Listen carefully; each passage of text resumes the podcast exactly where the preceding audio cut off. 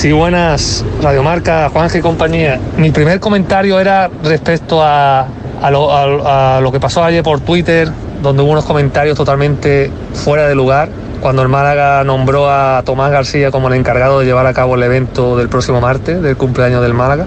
Unos comentarios totalmente fuera de lugar. Yo me quedé alucinando, que hasta el propio Tomás tuvo que salir a, decir que el dinero que, iba a coger por este evento lo iba a destinar sobre a una asociación contra el cáncer cuando no, tuvi- no tenía que dar ninguna explicación. Y si y él se dedica a esto. Vamos si, si se que haga con el dinero lo que le dé la gana. Pues encima el hombre tuvo que salir dando explicaciones de que este dinero que si lo iba a destinar a una asociación contra el cáncer mm, te puede gustar más o no o menos Tomás. Pero encima dudar de su malaguismo cuando un tío que lleva allá por donde va el Málaga mm, por bandera, es que me, pareció, vamos, me quedé alucinado. Mm, no creo que haya mejor persona para llevar este evento que un malaguista 100%, porque este hombre sí que es 100% malaguista, no como otros que se dan golpes en el pecho y debajo de, la blanqueazul lleva una camiseta blanca o blaugrana. Este hombre es 100% malaguista. Me parece que no hay mejor persona para llevar este evento que don Tomás García. Tomás, muy buenas tardes. Juanje, compañero, buenas tardes. Me alegro muchísimo de, de escucharte, lo primero de estar en vuestra casa. Sabes que soy fiel seguidor de, de vuestro programa y me pillas siempre en el coche para arriba y para abajo y no sabes lo que se agradece tener un poquito de malaguismo diario. Que haya un programa solo y exclusivo dedicado al deporte de Málaga es algo que no todo el mundo aplaude la labor que hacéis y aprovechando esta oportunidad devuelvo el cariño y me incluso me he emocionado con el audio. De verdad que mm, me he emocionado porque no lo esperaba y no, no tengo ni idea de quién es, pero lo agradezco mucho porque aunque mm, en este mundo mm, se reciben cosas bonitas todos los días, yo que me dedico a hacer reír, la verdad que la labor de lo que diga alguna gente a nosotros, vosotros lo sabéis bien, a los haters nos la tienen que repampinflar, pero vamos, pero pero por completo. Pero es que mucho más cuando te dedicas al humor, tú piensas en frío y dices, Dios mío, si el, un, la única misión de un humorista, la única, es hacer un poquito más feliz la vida de la gente. No hay otra, no hay un doblez, no hay un... Solo es esa. Entonces, que haya gente que pierda el tiempo, que a mí te lo digo que me la suda, ¿eh? Porque yo estoy seguro, y ya cerro, cierro el tema, si me lo permitís, con este pequeño discurso, tanto vosotros, supuesto, que sé que no, en algún momento habéis tenido lo que llaman hater o troll, pues solo quiero decirle a esta gente que algo bien estaremos haciendo, estaremos siendo pequeños, personas importantes, porque ellos que son unos mindundi no van a llegar nunca ni a tener hater. Mira si tienes que ser pequeño para que no tengan ni, ni troleo, ¿no?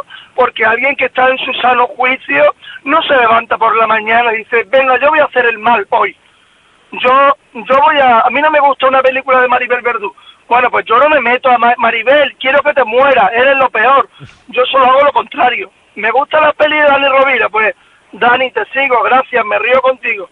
Pero vamos que no le dedico ni un minuto más que solo tenéis que venir conmigo un rato por Málaga para ver el cariño que me tiene la gente que agotan las entradas de mi espectáculo a las dos horas de sacarlo y como a estas personas que son tres tres majaras o tres pamplinas el club nunca los va a invitar a, a celebrar el cumpleaños en primera persona, pues intentan derribar a los que sí vamos a estar.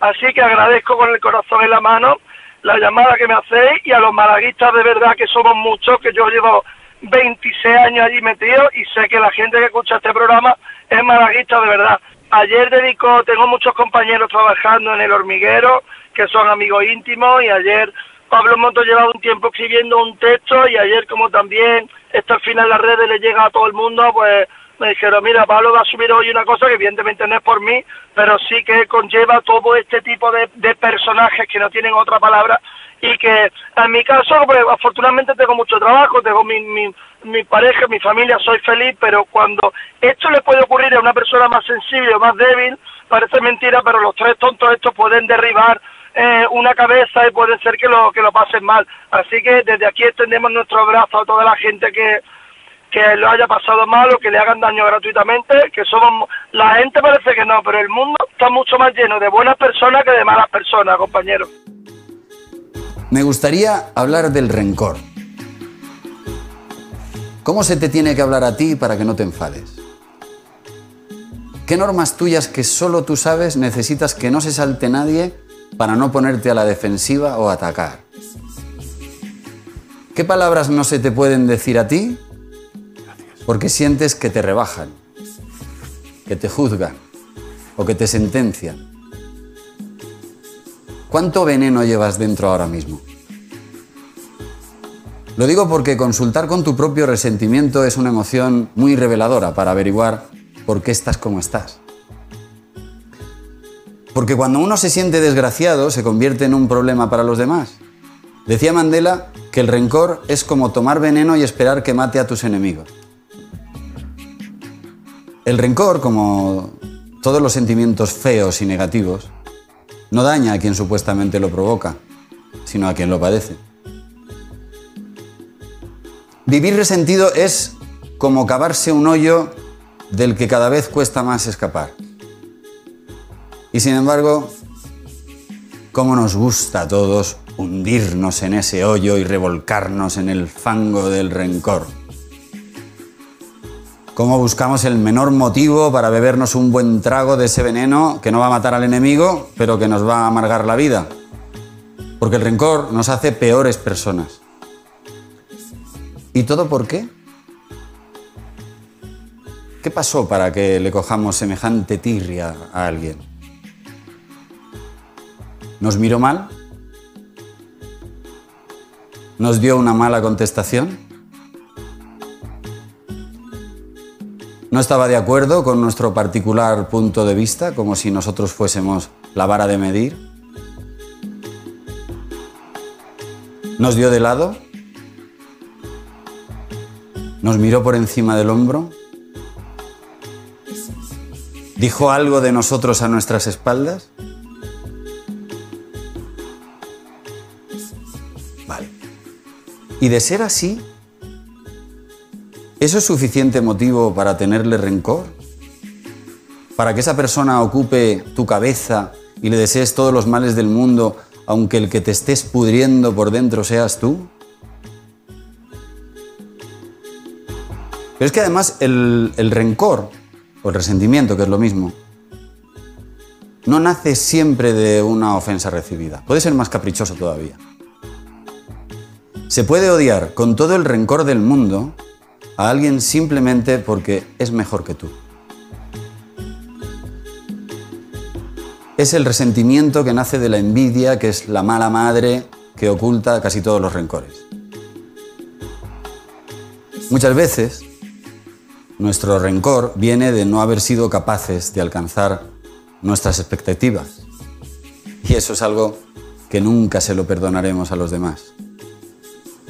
Yo no tuve sus oportunidades, no tuve sus padrinos, no tuve suerte. La comparación con los demás cuando salimos perdiendo es la fuente de los peores sentimientos. Todo lo que está bien, todo lo que es feliz, todo lo que gusta, todo lo que triunfa, todo lo que tiene éxito, indigna al resentido. También es verdad que puede haber un resentimiento justo, que lo hay, el resentimiento del que se esfuerza más que nadie y no lo consigue, o el del que se siente humillado por gente más poderosa contra la que no puede hacer nada. Sí, puede haber un resentimiento justo, pero no hay ningún resentimiento bueno. Todo el rencor, venga de donde venga, al que te destruye es a ti. Y hay que desterrarlo por higiene y por inteligencia. Lo sabemos, pero no lo hacemos. Por eso esta noche te invito a que lo hagamos. Te invito a que no nos empeñemos en recordar lo que cualquier gilipollas dijo o no dijo de nosotros. Lo que cualquier gilipollas nos hizo o nos dejó de hacer. Que le den.